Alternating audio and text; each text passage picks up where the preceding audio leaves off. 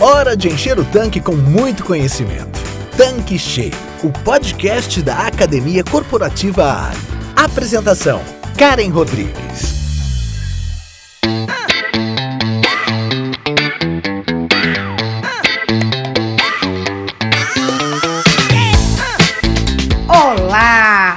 Bem-vindo, seja bem-vinda aqui no nosso canal Tanque Cheio. Eu sou a Karen Rodrigues, a head da Academia Corporativa Ali. Dando continuidade aos melhores momentos da temporada de 2021 do Tanque Cheio, apresentamos a segunda parte da coletânea com alguns dos trechos mais importantes dessa jornada que a Academia Corporativa Ali preparou especialmente para você e para o seu negócio.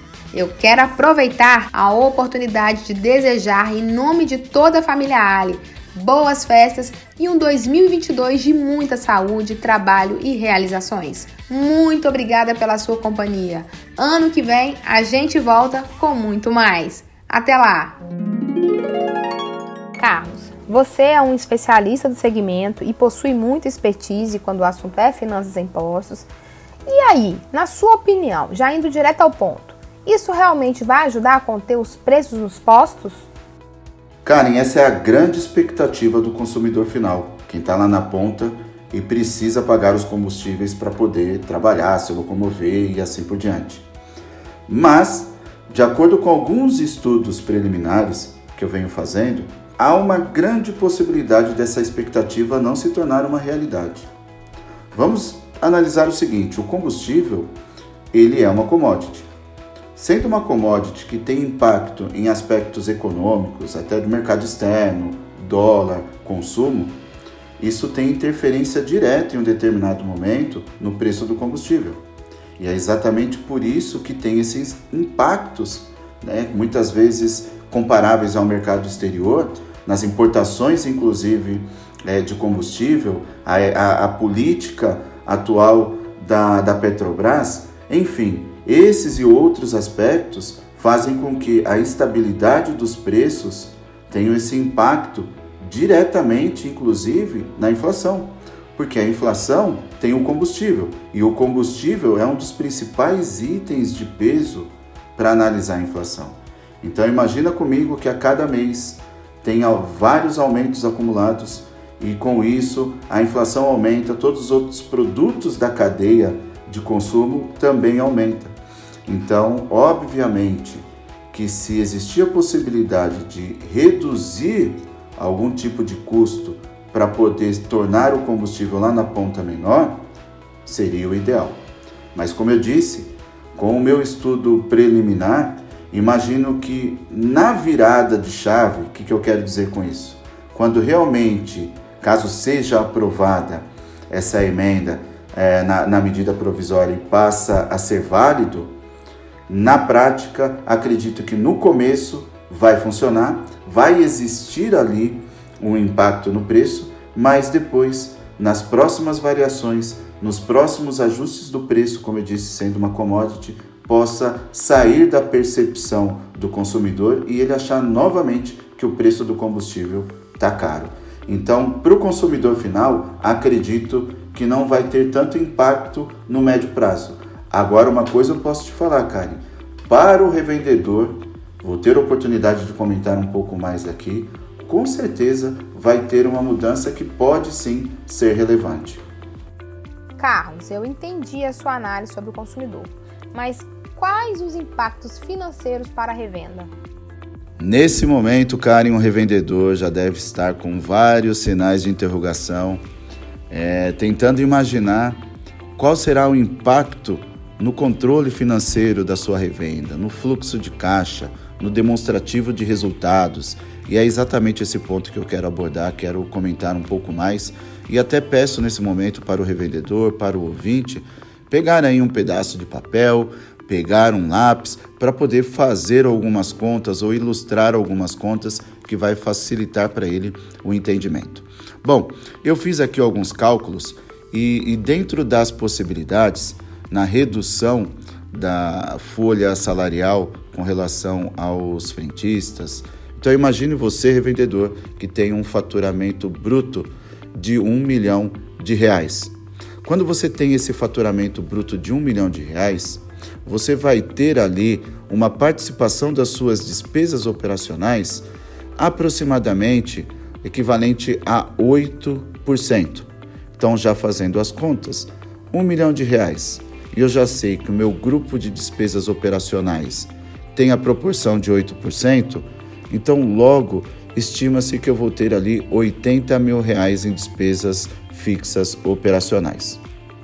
Dentro desse montante das despesas fixas, tem a participação da folha de pagamento, um equivalente a 40% das despesas. Ou seja, se eu anotei agora 80 mil de despesas fixas sem o autoatendimento, com o autoatendimento, significa que eu poderei aí reduzir por volta de 40% dessas despesas fixas operacionais.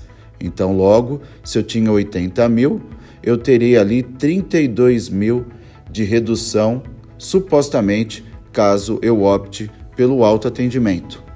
Então, esses 32 mil reais têm equivalência aí do meu faturamento também de 3,2%. Para o revendedor, 32 mil como número absoluto é significante, é relevante. Por isso que para o lado do revendedor, esse impacto financeiro favorece mais, porque ele vai reduzir ali aproximadamente 40% das suas despesas fixas operacionais.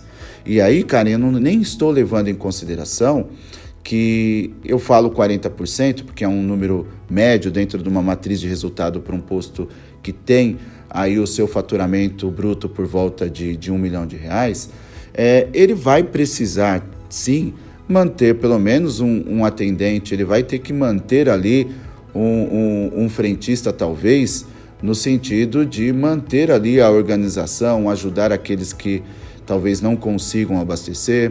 Então, assim, você não vai é, resolver 100% das despesas mas uma grande proporção. Por isso que imagino eu, diante dos cálculos, né, por expertise aqui de estar todos os dias mexendo nos números do revendedor, que essa economia para o revendedor estará por volta de 40% das suas despesas fixas operacionais.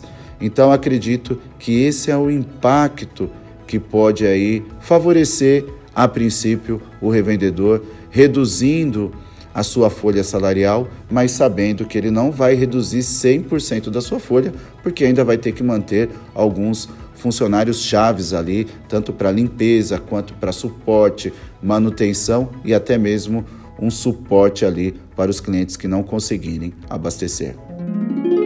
Tonini, eu gostaria que você contasse para a gente um pouquinho sobre esse conceito do consumidor 5.0 e também sobre essa evolução, essa jornada do cliente. Explica para a gente um pouco sobre esses conceitos.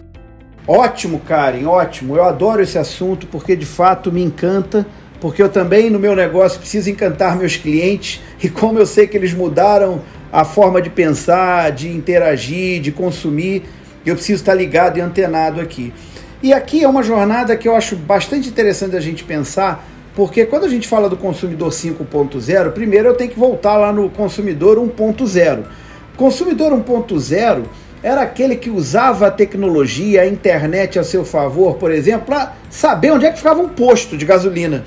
Então eu queria saber onde é que ficavam os lugares que eu não sabia e era mais difícil descobrir na minha época. Vocês que me escutam não devem ter a idade que eu tenho, eu sei que eu tenho uma audiência jovem aí, mas na minha época, para chegar num lugar, você tinha que abrir o porta-luva do carro e pegar uma coisa chamada guia quatro rodas, para você descobrir onde é que ficava o lugar que você queria chegar.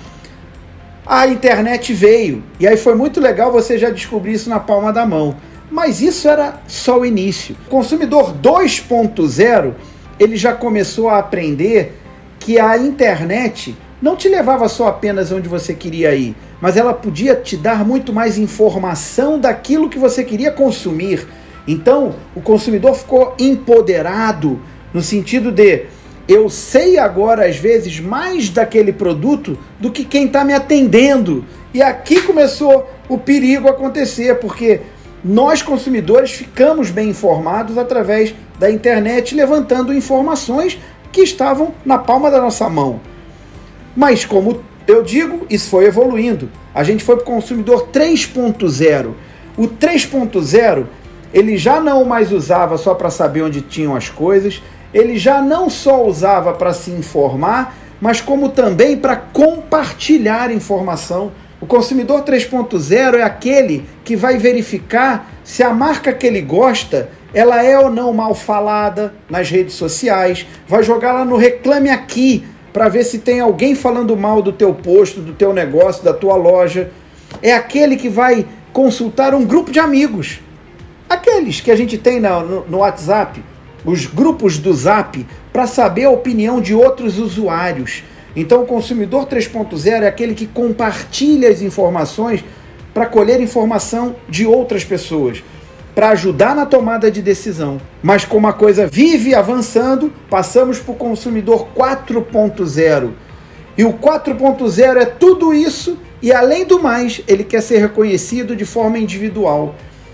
Chegou aquele negócio de mandar uma informação para alguém que não faz sentido para mim. Então o consumidor 4.0 ele quer se relacionar com a marca que ele gosta, com as pessoas que procuram vender alguma coisa para ele, de maneira singular, que ele saiba que do outro lado aquela pessoa conheça ele. Ele quer ser reconhecido nas redes sociais. Esse é o 4.0. E o 5.0? Ele quer tudo isso 24 horas por dia.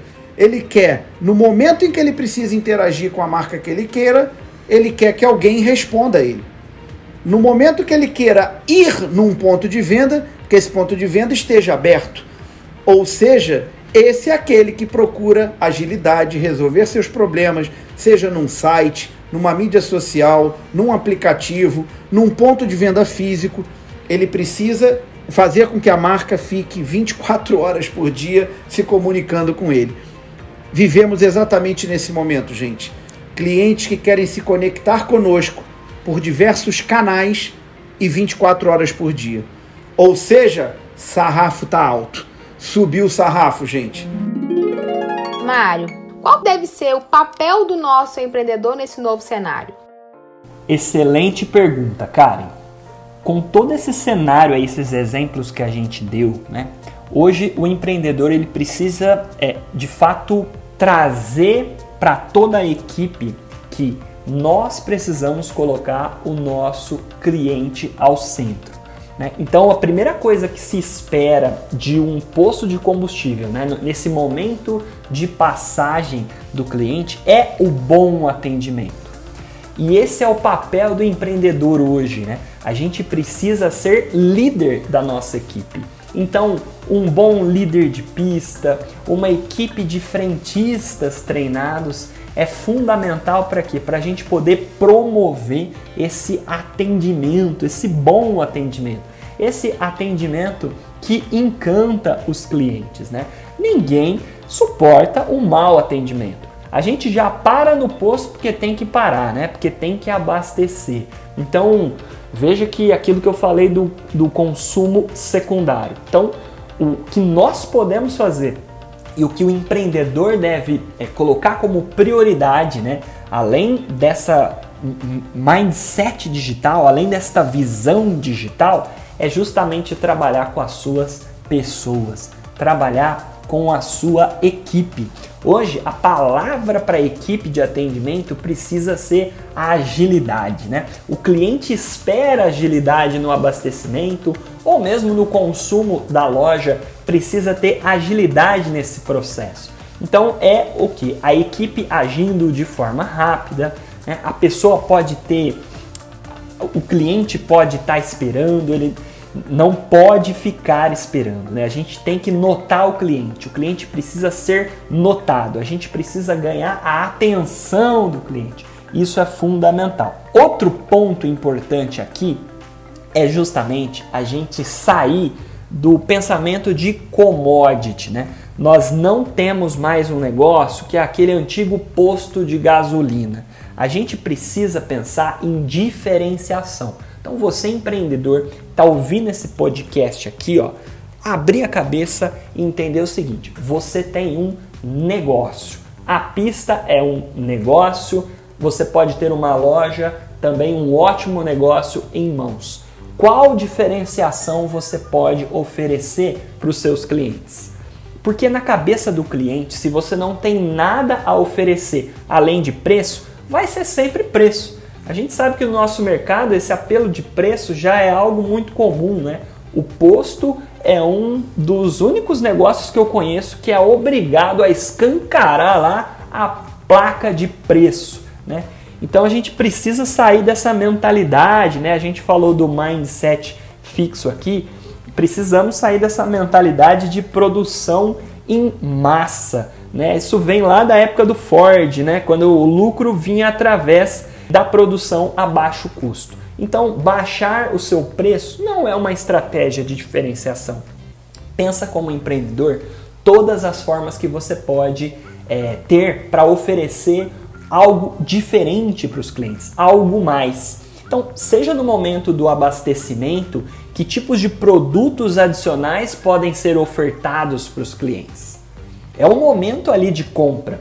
A gente tem algumas estatísticas, Karen, que eu acompanho que basicamente assim, resumindo, tá? 80% dos clientes que vão abastecer, eles não sabem exatamente com o que, que ele vai abastecer, né? Qual produto ele vai abastecer, o que é que ele vai comprar. Né? A pessoa entra ali por necessidade, ela não planejou. Se é uma compra não planejada, veja, aquele posto que tem uma estratégia bem formulada de oferta de produtos, com o time bem treinado, como eu disse aqui, vai levar uma vantagem.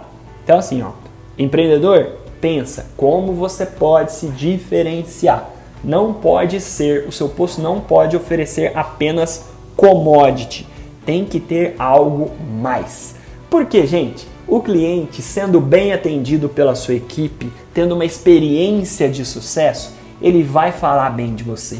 Ele vai avaliar o seu posto lá no Google. Sabia que é possível achar? Nós temos aí o Google Meu Negócio, né? uma plataforma, uma rede social do Google que está lá. Então a pessoa digitou o nome do seu posto no Google, saiu lá o perfil. Como que está a apresentação do seu negócio ali?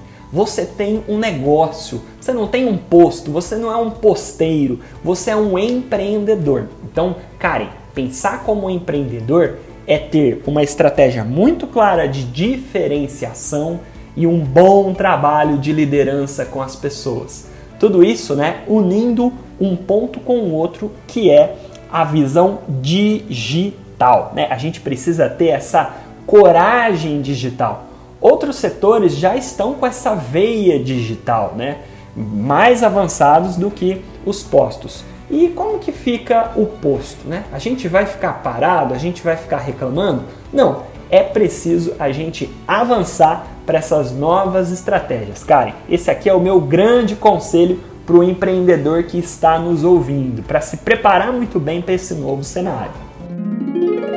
Cláudio, é bem importante a gente trazer esse conceito para as pessoas e deixar todos nivelados em caso de dúvidas, mas eu gostaria que você detalhasse o que é uma categoria de produtos. Karen, categoria é um conjunto de produtos que os clientes enxergam como interrelacionados. Parece que ficou complicado, mas não, é super simples. Eu vou usar um exemplo nosso de dia a dia que já aconteceu comigo, deve ter acontecido com você e pode ter acontecido com os nossos, nossos ouvintes. Digamos que eu esteja indo no mercado comprar café e filtro de café. Eu chego no mercado, vou para a seção de matinais e pego o café. Só que o filtro de café tá lá na seção de bazar e aí eu acabo esquecendo de passar lá para comprar o filtro. Por que, que isso acontece?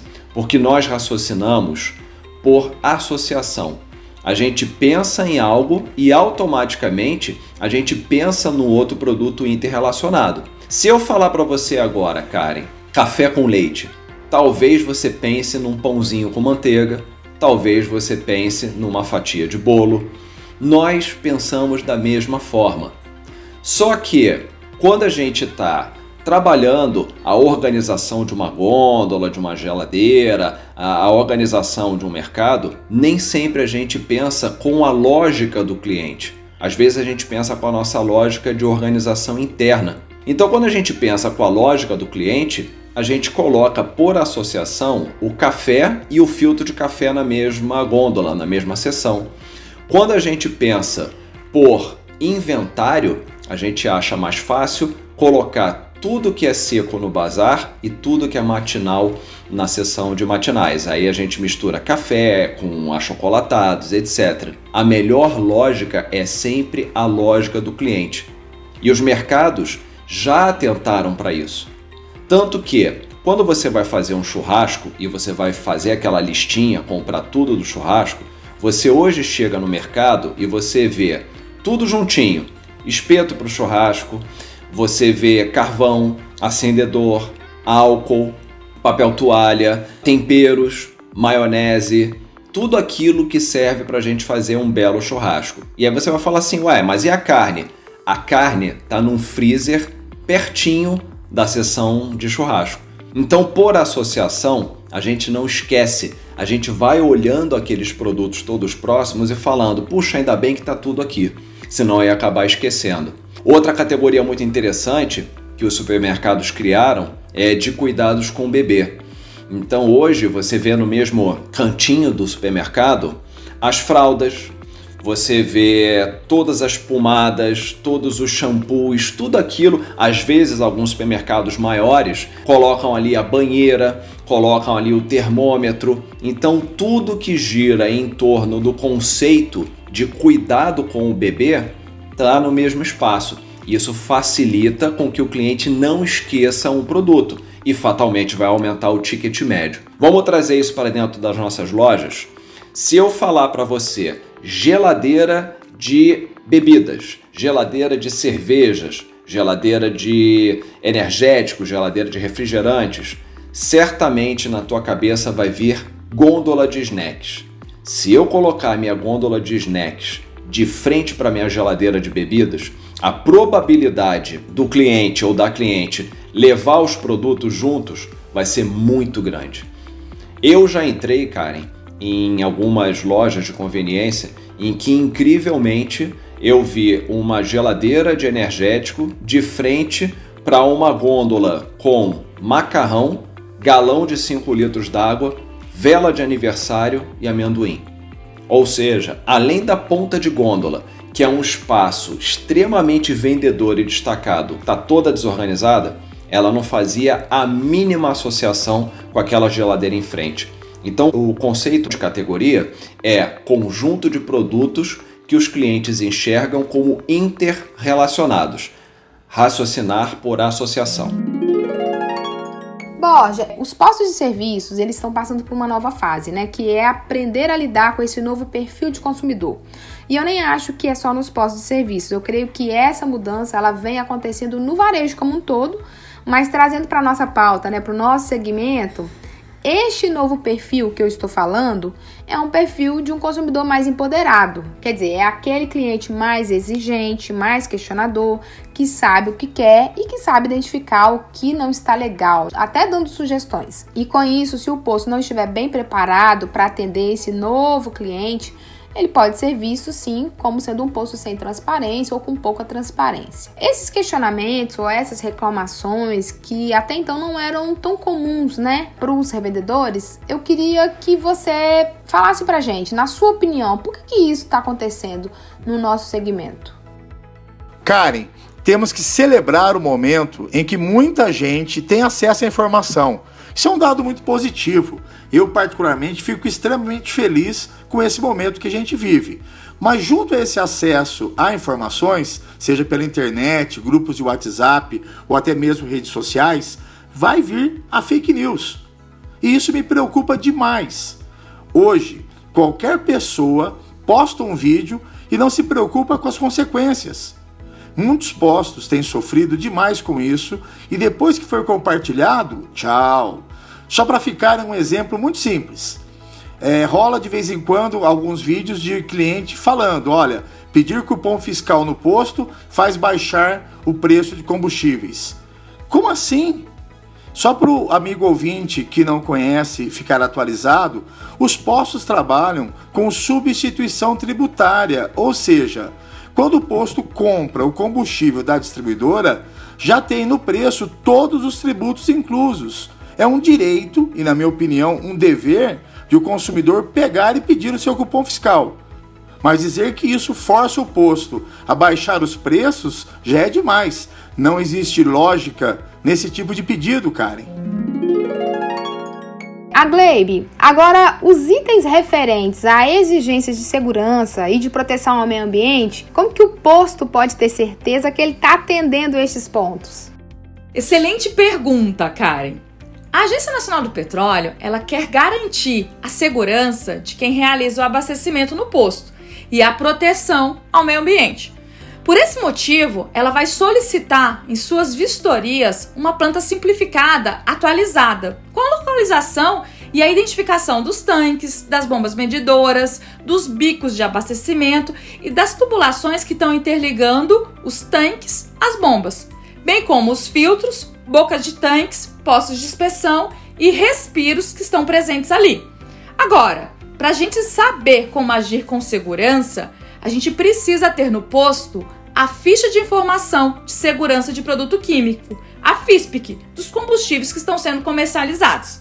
Com esses dois itens, você também vai garantir as exigências de segurança e de proteção ao meio ambiente para a Agência Nacional do Petróleo em uma fiscalização. Professor Cota, quais são as vantagens na implementação desse modelo de gestão?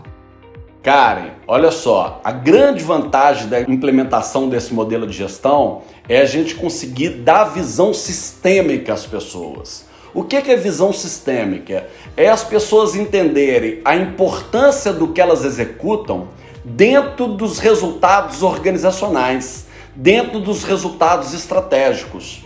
Significa, na verdade, inserir as pessoas no contexto organizacional mostrar para as pessoas que a tarefa que elas executam, por mais simples que elas sejam, elas são importantes, porque elas participam de um caminho e elas são essenciais nesse caminho e no resultado estratégico que está no final do mesmo. Vou te dar uma explicação de uma forma um pouco mais simples. Rotina de empresa funciona igual quebra-cabeça. Neste quebra-cabeça, Karen, cada um de nós é responsável por fazer uma peça ou várias peças, isso não importa. Se nós não tivermos um direcionamento único, se nós não tivermos uma ideologia que nos suporte, se nós não tivermos um propósito organizacional que nos direcione, na hora que a gente vai fazer a nossa pecinha, a gente usa como base os nossos valores pessoais e os nossos objetivos e metas pessoais. Então pensa, vamos supor, Karen, que você é uma pessoa que trabalhou a vida inteira na área de qualidade.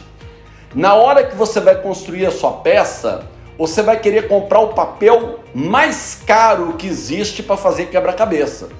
E você vai também querer importar uma máquina alemã de fazer bordas. A máquina é caríssima, mas ela não deixa rebarba nenhuma na peça. E você considera, em função da sua vivência, que vale a pena esse investimento. Você compra aquele papel maravilhoso, você compra aquela máquina alemã que faz bordas perfeitas, e na hora que você senta na sua mesa, você pensa com você mesmo assim: eu vou construir peças médias. Grande não é necessário, mas pequena parece falta de qualidade. Como você é uma profissional da área de qualidade, você está muito focada nisso. E você constrói as suas peças. No final do dia, Karen, você conseguiu construir cinco peças de altíssima qualidade. Você levanta, você se olha no espelho e fala assim: Nossa, eu, Karen, eu sou sem dúvida nenhuma a melhor profissional dessa empresa. Olha só a qualidade das peças que eu produzo. Eu vou para casa hoje tranquila porque eu cumpri as minhas obrigações. Já eu, Karen, eu sou uma pessoa que a vida inteira trabalhei na área econômica e financeira. E na minha visão pessoal, eu estou muito preocupado com o cenário que nós estamos inseridos. E eu analiso de uma forma diferente da sua. Eu acho que não é hora de gastar dinheiro. É hora da gente sobreviver para lá na frente nós voltarmos a crescer. Então, eu além de te criticar, falar a Karen, gente, é uma perdulária. Eu faço peças diferentes da sua. Eu compro um papel mais barato e eu não compro uma máquina alemã. Eu uso um estilete que eu tenho na gaveta. Eu resolvo fazer peças bem pequenininhas para ser econômico, para ter alta produtividade. Na hora que acaba o dia, Karen, você produziu cinco peças, eu produzo 100 peças. Na hora que acaba o dia, eu vou para casa achando que eu sou o melhor gestor daquela empresa. E eu vou para casa também satisfeito. No dia seguinte, nós temos que montar o quebra-cabeça, que é o que interessa para a empresa. Eu e você nos reunimos, mas na hora que nós vamos montar o quebra-cabeça, o quebra-cabeça não monta. Você fez cinco peças, eu fiz cem. Sua peça é média, a minha é pequena. A sua não tem rebarba, a minha tem rebarba. E na hora que a gente não consegue montar o quebra-cabeça, nós não nos preocupamos com isso, porque como nós não temos visão sistêmica, nós não nos preocupamos com o resultado da empresa. Nós preocupamos com as nossas peças, ou seja, com a nossa performance local. O que, que eu quero dizer com isso? Eu quero dizer que quanto mais nós lutamos pelos nossos egos, pelas nossas vaidades, pelas nossas atividades, mais nós prejudicamos os resultados estratégicos da empresa, mais nós prejudicamos a empresa de atingir aquilo que realmente é importante, que são os resultados estratégicos organizacionais. João, e como que se consegue monitorar esses pilares? Cara, é super possível. Nós hoje já trabalhamos com isto e é bem simples, tá? É através de respostas no, no app pelas equipes de loja e imagens, ou seja, evidência daquilo que eles fizeram. Agora, nós te sugerimos, ou sugerimos para o nosso revendedor, que ele se atente, se eventualmente ele for aplicar isso que nós estamos falando aqui, Primeiro, todos esses pilares têm um regramento muito claro. Porque se as coisas não estiverem claras, elas não vão funcionar.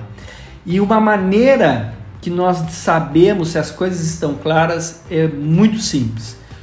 Tudo que ele quer que seja executado em loja, seja no pilar do gerente, da jogada ensaiada, das metas de vendas, do ataque, da assistência ou da aplicação tática, todos esses objetivos que ele quer alcançar devem ser transformadas em perguntas cuja resposta é sim ou não. Não pode ter outra possibilidade de, de resposta. Há mais ou menos escalas de 1 a 5, escalas de atingiu, atingiu parcialmente, não atingiu, atingiu.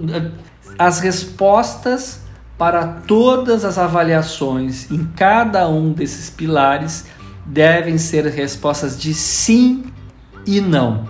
Se eu não conseguir transformar na, o meu objetivo a ser alcançado na execução de loja, na retaguarda, ou no atendimento, ou nas, nas atividades do gerente e dos colaboradores, não está boa a orientação, não está clara. Eu tenho que transformar em resposta sim e não.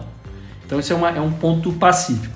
E estas respostas elas devem ser dadas em ambientes adequados. O que, que eu chamo de ambientes adequados? Tem que ser em, em um app, tem que ser em um formulário. Uma coisa que hoje o pessoal usa muito é imagens enviadas por WhatsApp. Isso assim de uma estupidez. Porque o WhatsApp não é lugar para mandar. Primeiro, que se manda as fotos no WhatsApp, quem me garante que aquela foto é daquele dia, daquele lugar? Não tem garantia nenhuma. Põe uma foto de galeria ali e eu, eu envio. Segundo, receber uma foto aleatória de uma execução é também de uma perda de tempo sem tamanho. Eu tenho que ter regularidade para ver se as pessoas estão cumprindo regularmente. Outra coisa, não adianta ter foto de uma unidade e não ter de outra foto de uma pessoa e de outra com ângulos diferentes. Então, as ferramentas que se colocam para nós no dia a dia, às vezes o pessoal começa a usar errado, ao invés de elas beneficiar a operação, elas prejudicam. Eu tenho que conseguir transformar esses meus pilares, como eu quero que funcione, ou seja, executado, em respostas de sim e não. Deve ser utilizado para responder essas perguntas, né, que confirmam se as coisas estão andando do jeito que eu quero, um ambiente adequado, estruturado. Não pode ser no, no WhatsApp, não, tem que ser um ambiente estruturado. E a frequência, né? Eu tenho que ter o mínimo que eu tenho que avaliar uma operação é, é semanal. É, tem que semanalmente as coisas têm que estar sendo verificadas. Se foi para o mensal ou mais do que isso, não perca seu tempo, porque vai ser só para auto engano. Eu acho que estou fazendo, mas não está fazendo nada. Isso seria a minha, a minha sugestão no que diz respeito a, ao monitorar. E uma outra coisa interessante é o seguinte: desses checklists, eu aposto que os nossos revendedores já devem ter checklist sendo aplicados. Provavelmente esses checklists deveriam ser revisitados. Um exemplo: se eu colocar uma pergunta lá simples do formulário, o equipamento XPTO, o checkout ou a geladeira possui rupturas? A geladeira de refrigerantes possui ruptura? É uma pergunta boa ou uma pergunta ruim? É uma pergunta ruim. O que, que acontece? Quando tu pergunta se possui rupturas, sim ou não, este equipamento, se ele tiver ruptura, se estiver faltando produtos, a resposta vai ser sim. Ou seja, tu tem uma resposta sim, que geralmente é para coisa positiva, para uma coisa que tu não queres. Eu preciso então ter um formulários com perguntas que todas as respostas não sejam para coisas negativas e todas as respostas sim sejam para respostas positivas das coisas como eu quero que funcione. Para quê? Para mim dar um direcionamento na minha equipe de que quando ele vê um não, ele sabe que tem que tomar uma providência. Quando ele vê um sim, ele fica confortado. Neste nosso caso, a resposta sim é que o equipamento está faltando produto. Ou seja, aquilo que eu não quero que aconteça tem um sim. E eu preciso então nos meus checklists para todas as perguntas, tudo, todos os sim apontando para a coisa que eu quero que aconteça e todos os não para coisas que eu quero que não aconteça. Porque isso eu simplifico a minha operação, eu crio conforto psicológico, eu, eu, eu crio né, um ambiente de tranquilidade e de funcionamento do cérebro correto.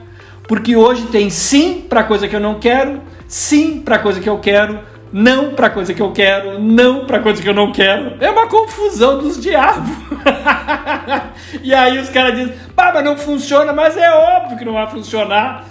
Tá tudo errado. Essa é uma dica aí. É, espero que tu concorde com o pessoal que esteja nos ouvindo aí também. Adi, conta pra gente. Em tempos repletos de desafios como os que estamos vivendo, qual o perfil do empresário de alta performance? Karen, esse é um tema que a gente vem investigando, que nos traz uma inquietude muito grande, falar do perfil do empresário de alta performance. Claro que eu não quero ser simplista aqui, é uma resposta bem mais complexa, mas nós aqui na Praxis Business, há 12 anos no mercado, a gente conseguiu identificar, mapear, né? nós investigamos de vários negócios, de vários modelos, né? comércio, serviço, prestação é, de serviços business to business, né? para empresas ou varejo, enfim, a gente identificou é, alguns traços, algumas competências do empresário de alta performance. E eu queria dividir com vocês, é, Karen, que a gente identificou quatro competências Obviamente, em cada competência tem mais quatro comportamentos embaixo de cada competência. Mas nós vamos focar nos quatro, nas quatro competências que podem ajudar a quem está nos escutando a fazer uma reflexão, a fazer uma autoavaliação, a ver se faz sentido para si, né? E o que ele pode melhorar, ou que de repente ele já é muito bom naquela competência e ele tem que se apropriar dessa, desse teu ponto forte, né? Então, dessas quatro competências, a primeira nós chamamos, identificamos como empreendedorismo, que é, a gente definiu como comportamentos e modelo mental necessários para poder enfrentar todos os riscos de um negócio. Todo negócio tem risco, isso é fato, né? Ele sabe, ele está sempre atento para identificar oportunidades de mercado e conviver com o risco. A, Endeavor, que é uma ONG onde eu sou mentor, que é uma ONG que estimula o empreendedorismo, que faz um trabalho muito bonito no Brasil, ela diz que empreendedor tem dor no nome. E nem todo mundo está disposto a pagar esse preço. Né? Eu gosto muito da expressão em inglês no pain, no gain. Traduzindo, sem dor não tem ganho. Né? Então, essa é a primeira competência é o empreendedorismo. A segunda nós chamamos de adaptabilidade. Né? No mundo de constantes mudanças, né? é importante ser capaz de se adaptar né? e ajustar o seu negócio com as necessidades do mercado. Para que não só o negócio sobreviva, mas a gente sobreviva e prospere. Né? Para que a gente não fique obsoleto não é velho. Velho é uma questão de idade, cronológica. Ficaremos maduros, né? Enfim, mas que não fiquemos obsoletos, que não nos tornemos obsoletos. O terceiro, não menos importante, é o que nós chamamos de inteligência emocional. Esse foi um termo cunhado num livro Inteligência Emocional também, Daniel Goleman, que diz o seguinte: que é saber lidar com as suas próprias emoções e com as emoções alheias nesse mundo de incertezas, etc., os nervos acabaram vindo à flor da pele, as emoções ficaram exaltadas, né? Então, ter consciência, né? ter mais autoconhecimento, entender é, esse equilíbrio emocional como fundamental para lidar consigo e com os demais. E a quarta competência é a habilidade gerencial, é a capacidade de gerenciar de forma efetiva, de forma estruturada, de conduzir um negócio a alta performance, né? É aplicar os conhecimentos na prática, conhecimentos de vendas, de gestão, conhecimentos financeiros. O empreendedor deve ter bastante conhecimento sobre a sua área de negócios. Se ele faz parte de uma rede, ele se aprimora e ele se utiliza de todo esse saber, seja por meio das visitas que ele recebe, seja por meio dos treinamentos, convenções, enfim, o benefício de fazer parte de algo muito maior. Pelo que você está dizendo, Adi, a gente observa aqui algumas características comuns no perfil de um empresário de alta performance, como ter conhecimentos técnicos, né, mas também habilidades emocionais. É isso mesmo?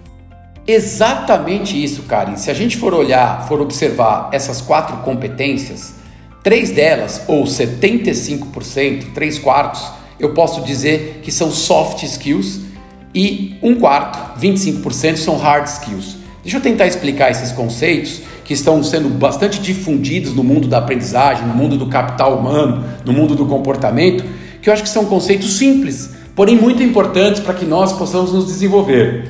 As competências hard skills, técnicas, duras, a gente, o hard aqui vem do conceito de dura, de, de tangível, são as exigências básicas, o conhecimento sobre a área de negócios, a respeito de marketing, de finanças, de técnica de vendas, de logística, né, experiência prática, habilidade gerencial. Isso é o que a gente chama de hard skills, que são importantes. Porém, o peso maior nos dias de hoje, na nossa visão, estão bem focados, centrados nas soft skills, nessas habilidades mais soft, mais leves, né? A tradução aqui ao pé da letra. Então, que são as habilidades socioemocionais que partem do nosso autoconhecimento e que fazem toda a diferença, que nos permitem nos, nos relacionarmos melhor conosco e com as pessoas, né? Para fazer uma diferença usando a inteligência emocional, a capacidade de se adaptar ou a capacidade de suportar riscos, né? A capacidade de desenvolver, inclusive, uma resiliência nesse processo de muita transformação. Jonathan, informação é essencial para a gente melhorar em todos os aspectos. A gamificação ela transforma a meta numa conquista e o colaborador quer participar, quer lutar, quer vencer e isso é muito bom. Mas como criar o game? Qual o passo a passo? Karen, é muito parecido com a montagem de um treinamento tradicional. Não podemos esquecer nunca que o treinamento tradicional não pode ser esquecido, ele deve ser realizado antes, tá? Ele é a base de tudo. O início sempre começa com o diagnóstico. Conhecer o perfil do seu público, dos seus vendedores, tá? É para poder definir qual plataforma que você vai usar, saber quais comportamentos ou técnicas que você quer aprimorar, que você quer melhorar na equipe e, claro, saber também quais são os objetivos que você quer alcançar para que depois a gente consiga mensurar os resultados. É importante que esses objetivos sejam mensuráveis. Um jogo ele tem que ser justo, então os objetivos têm que ser possíveis de serem medidos. Isso feito, aí está na hora da gente pensar no funcionamento do jogo. A pergunta para matar essa etapa é: o que eu quero alcançar com esse game, com esse jogo? A resposta dessa pergunta vai ajudar muito a direcionar o seu projeto. Depois disso feito, eu preciso criar metas. As metas têm que ser mensuráveis, tá, Karen? Resultados subjetivos não dão certo em games, eles não funcionam muito bem. Então, a matemática tem que ser usada nessa hora. É, isso faz o jogo ficar mais justo e justiça em jogos é muito importante. A injustiça faz com que as pessoas é, percam o engajamento, percam o interesse, percam a motivação em participar do jogo. Então, os critérios têm que ser muito justos. E quando eu falo justo, não é só a questão de escolher uma meta que seja tangível. Eu falo justiça na questão de mensurar as metas. Eu tenho que saber medir corretamente, evitar injustiças no processo. E aí vem a questão da criatividade. É, um programa de premiações, criar um jogo de equipes, gatilhos no meio do jogo para pontuação extra. Por exemplo, no meio do jogo eu falo assim: olha, quem criar uma ação de vendas é, legal, que dê resultado, que seja mensurável cara, esse resultado e tiver resultado acima de 10% do valor de vendas do dia, consegue, vai receber X pontos extras. Poxa, isso movimenta o jogo. Isso é, um, isso é uma, uma fase bônus, igual a gente falava antigamente nos jogos das décadas de 80. E olha, eu entregando a minha idade aqui agora. É, eu entrego a minha idade porque na década de 80 a gente tinha muito da fase bônus, né? A gente tava jogando Street Fighter, tinha uma fase bônus, tinha que quebrar um carro. Aquilo valia pontos, você conseguia melhorar seus resultados, era bem legal. Então, essas fases bônus no meio do jogo são bem divertidas e engajam a equipe também. E outra coisa criativa é pensar no final. Gente, a gente lutava, corria, jogava, só para no final poder ver aquele videozinho que mostrava que você zerou o jogo. Aquilo era um prêmio pra gente. Se tivesse rede social naquela época, você tirava foto e colocava no Instagram, porque era uma glória você poder zerar o jogo e poder ver o vídeo. Você fala, você viu o vídeo? Vi. Como é que é? Eu não vou te falar. Eu zerei, vai lá e zera e você assiste o jogo. Então, essa premiação é muito interessante, tá? Então isso instiga a pessoa a dar sempre o seu melhor, alguma coisa que vai ser entregue ao final desse jogo. Isso pode ser financeiro, pode ser em matéria de, de, de apresentação, pode envolver família. Tem que ter uma finalização do projeto, tem que pensar nisso, o que, que vai ser realizado ao final do projeto. E aí, é pesquisa. Depois definido o que, que eu vou fazer, eu definido aonde eu quero chegar, eu tenho que encontrar a plataforma que eu vou utilizar. Eu posso usar matéria de papelaria, posso usar um cartaz colocado lá no nosso posto de combustíveis com o resultado de cada um, com a pontuação atualizada diariamente. Eu posso usar uma ferramenta que é disponível no mercado, uma plataforma, um aplicativo, um software. Isso vai variar de acordo muito com o que cabe no seu bolso e também com o seu público, com o que, que ele se identifica mais. Isso que vai variar esse tipo de plataforma que vai ser utilizada. E depois disso, é preciso que você se dedique ao jogo. Você que vai organizar precisa entender que é necessário se dedicar a ele para que as pessoas se sintam motivadas. Se depende de lançamento dos resultados diariamente, por exemplo, você precisa criar um espaço na sua agenda e se comprometer de fato a fazer. E quando acabar, você precisa mensurar os resultados e premiar os vencedores. É isso que faz um jogo ser bem sucedido, cara. As etapas bem seguidas, o processo é simples, porém todas elas têm que ser cumpridas fielmente. Samuel, você falou na sua apresentação que é um dos instrutores do ônibus escola. Para quem ainda não é revendedor Ali e que está nos escutando neste momento, explica o que é este projeto, o que é o ônibus escola. A Ali sempre teve na educação um diferencial muito importante para o negócio a gente sempre teve a convicção de que o conhecimento tem a capacidade de transformar as pessoas. E a academia foi criada em 2003 exatamente para potencializar ainda mais essa vocação e desenvolver iniciativas com foco na educação. O ônibus escola surgiu em 2014. Ele é um veículo que possui uma sala de aula integrada para dar o melhor conforto aos alunos. E é uma iniciativa muito importante e veio com o objetivo de democratizar o conhecimento aos postos da rede Ali e por que assim eu estou usando a palavra democratizar? Porque, pessoal, a Rede Ali tem os postos em diversas localidades, desde pequenas cidades com menos de 10 mil habitantes, que é o caso da minha aqui, Há grandes metrópoles como São Paulo, Rio de Janeiro, Belo Horizonte, com milhares de pessoas. Cada posto é de um tamanho diferente e tem uma estrutura diferente. Muitos postos não contam com um espaço adequado para realizar os treinamentos. É verdade, Samuel. Eu estou aqui na Academia Corporativa desde 2003 e antes do ônibus escola, relembrando bem lá do nosso começo, nós da área de treinamento também tivemos aí um outro cenário, não só os postos, né? Nós começamos no formato até bem arcaico. Né? A gente começou com um formato que era chamado álbum seriado. Imagina aí um caderno grande, um espiral do tamanho de um A3, que você fica aí passando folha por folha para poder passar um conteúdo. Depois nós seguimos aí com o modelo de retroprojetor com tela de transparência até chegar aí no Data Show, que já é aí um projetor mais moderno. Mas quando a gente olha hoje, né, para essa era digital, nem parece que existiu todas essas outras ferramentas no passado. E se for olhar agora para outro cenário que é de estrutura, eu já viajei de carro, de ônibus, em estradas bem complicadas, em lugares com pouquíssima estrutura. Já apliquei treinamento dentro de troca de óleo, loja de conveniência, escritório, em locais alugados e até debaixo de árvore. Então, a gente se adaptava conforme a realidade e a necessidade. Mas aí veio o nosso queridinho, que é o ônibus escola, que contribuiu muito para melhorar toda essa questão de infraestrutura para a equipe operacional e a gente conseguiu aí levar o conteúdo da melhor forma possível, porque a gente também considera que ter uma estrutura bacana também contribui, porque imagina, você está dando treinamento, o frentista está na pista, alguém está chamando, alguém está buzinando, porque no passado, para a gente poder levar o conteúdo, a gente realmente tinha que fazer da forma que dava para fazer. E a gente foi melhorando, aprimorando isso e hoje para a gente é uma grande felicidade poder olhar para trás e ver o avanço que é hoje a área de educação, não só na área de combustíveis, mas também no mercado como um todo. Exato, Karen. São vários cenários, né? Também passei por poucas e boas logo no início de treinamentos. Na época que eu era militar, dava treinamento no exército, era meio complicado.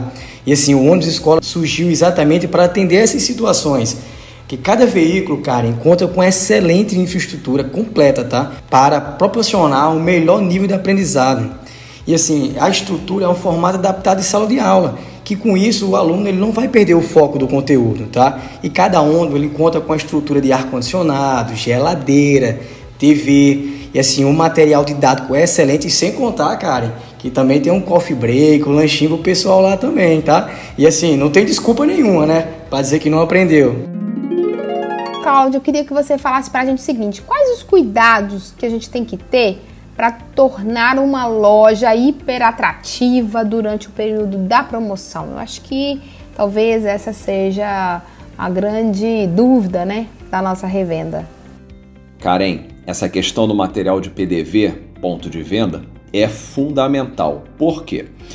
A gente tem que evitar a todo custo a poluição visual. A loja tem que ser agradável, tem que ser bonita, independente de você ter uma, duas ou dez promoções. Por isso, a gente tem que balancear bem o que a indústria nos oferece como material promocional e o que a gente tem em loja. Porque muitas lojas têm a sua identidade visual própria e acabam fazendo cartazes, encomendando adesivos, e aí, quando você negocia um preço bacana com a indústria, às vezes a indústria quer trazer para você um material diferenciado. Então, quer trazer um neon, quer trazer um móvel para pendurar no teto da loja. Nada contra, mas a gente tem que tomar o máximo de cuidado. A tua loja é um espaço de circulação de pessoas e um lugar de convivência. Se você for colocar cada material que a indústria te sugere e colocar os teus materiais próprios, Karen, quando você vê, a tua loja vira um festival, as pessoas não conseguem nem andar e aí fica aquela poluição visual danada. Então, esse é o primeiro grande cuidado que a gente tem que tomar. Segundo grande cuidado, atenção à grafia dos cartazes, porque eu já vi cada barbaridade escrita produto com nome errado, produto com letra trocada. Então isso fica muito ruim, cara. Isso fica muito ruim. Só para te dar um exemplo, e aí não é nenhuma marca, é um nome de produto, a gente pode falar à vontade. Eu já vi uma vez um cartaz escrito água tômica com M. Isso é falta de cuidado. Alguém fez o cartaz, ninguém revisou e ficou lá o água atômica. Se você quer ter uma imagem de uma loja realmente vendedora, moderna e atrativa, tem que tomar cuidado com esse tipo de pequeno erro que chama muito a atenção dos clientes. Além disso, quando a gente tem aqui a promoção que dá um sucesso imenso, caramba, vendeu tudo, eu imaginava que ia ser um mês de promoção, com duas semanas acabar os produtos promocionais. Karen, o que, que você tem que fazer? Retirar imediatamente todo o material promocional caso o produto falte. Pode ser que você consiga repor rapidamente o produto e aí não tem nenhum problema, mas imagina a seguinte situação: eu chego na tua loja e aí tem um cartaz lá de um produto X compre um, leve dois. Aí eu digo, show de bola, cadê? Aí a menina do caixa fala, sabe o que, que é? É que acabou o produto. Aí eu vou perguntar, poxa, mas por que, que tem um cartaz? Ah, desculpa, a gente esqueceu de tirar. Karen, olha a dor de cabeça. Então, acabou o produto em promoção, ele vendeu mais do que o esperado, está chegando perto do fim da promoção e a promoção foi um grande sucesso. Imediatamente tira o material promocional. Não cria uma expectativa que não vai ser cumprida no nosso cliente, na nossa cliente, porque isso vai gerar uma dor de cabeça para o dono, para a dona da loja imenso. E não alongue demais a promoção. Promoção bacana é aquela que tem início e fim. Aquela promoção que é indefinida, sabe quando você entra na loja e tem lá promoção só hoje? E aí aquele promoção só hoje dura um mês, dois meses, três meses. Isso aí não é promoção. Não gera impacto, não gera aquele sentimento de urgência e de escassez. A gente sabe que a promoção tem muito do sentimento de urgência e de escassez, né? É assim, a promoção vai terminar dia 30, corre e aproveita, porque não vai ter mais. Se você alonga demais a promoção, essa sensação de urgência e de escassez na mente do cliente desaparece e a promoção certamente vai perder muito do seu impacto. Carlos, o tema do nosso episódio é onde foi parar o meu lucro. Indo direto ao assunto, eu queria saber se existe uma maneira para definir a destinação ideal dos lucros de cada mês. Na verdade, na verdade, Karen, não existe uma fórmula secreta ou uma fórmula determinante. Mas é bom dizer que existe a importância de saber como se destina o lucro e qual que é a melhor organização. E dentre as melhores práticas de distribuição, organização dos lucros, eu posso indicar pelo menos quatro, que seria pensar muito bem na sua reserva de investimento, ou seja, pretende investir, então destina uma parcela do seu lucro, que seja 10, 20, 30% para uma possível reserva de investimento. E quando você tiver um valor que possa ser suficiente para realizar aquele investimento, você estiver confortável na sua operação, você vai lá e faz esse investimento respectivo. Um outro ponto também de uma boa distribuição do lucro, caso não queira investir, mas claro que todo revendedor pode passar por uma emergência. E aí eu indico também a reserva para emergência. Em exemplos como uma quebra da bomba de abastecimento, um problema em um totem, um problema na comunicação visual e assim ele pode utilizar essa reserva que ele fez sem comprometer o capital de giro do posto. Um outro ponto também é o plano de retirada dos sócios. Eu mencionei anteriormente sobre retiradas diretas e indiretas. Até para ficar claro esse conceito, eu considero retiradas diretas aquela que o revendedor faz efetivamente um saque na conta bancária, ou seja, transfere o dinheiro do posto para uma conta pessoal. Agora, as indiretas são aquelas que muitas vezes o revendedor coloca uma conta pessoal dele dentro do registro financeiro do posto. Então o posto vai lá e acaba pagando uma conta pessoal do sócio. Isso também pode perder o controle. E o quarto item é investir em capital de giro. O revendedor sabe que a todo momento se torna necessário um pedaço de investimento, né? colocar um valorzinho a mais ali no seu capital de giro para ele ter o dia a dia mais tranquilo, para ter um pouco mais de equilíbrio, folga no seu fluxo de caixa. Então acredito, Karen, que, como eu disse, não é uma fórmula secreta, não é uma fórmula obrigatória, mas se ele já percorrer esses quatro itens, já vai ficar muito bom para ele no dia a dia e ele vai ter um pouco mais de tranquilidade.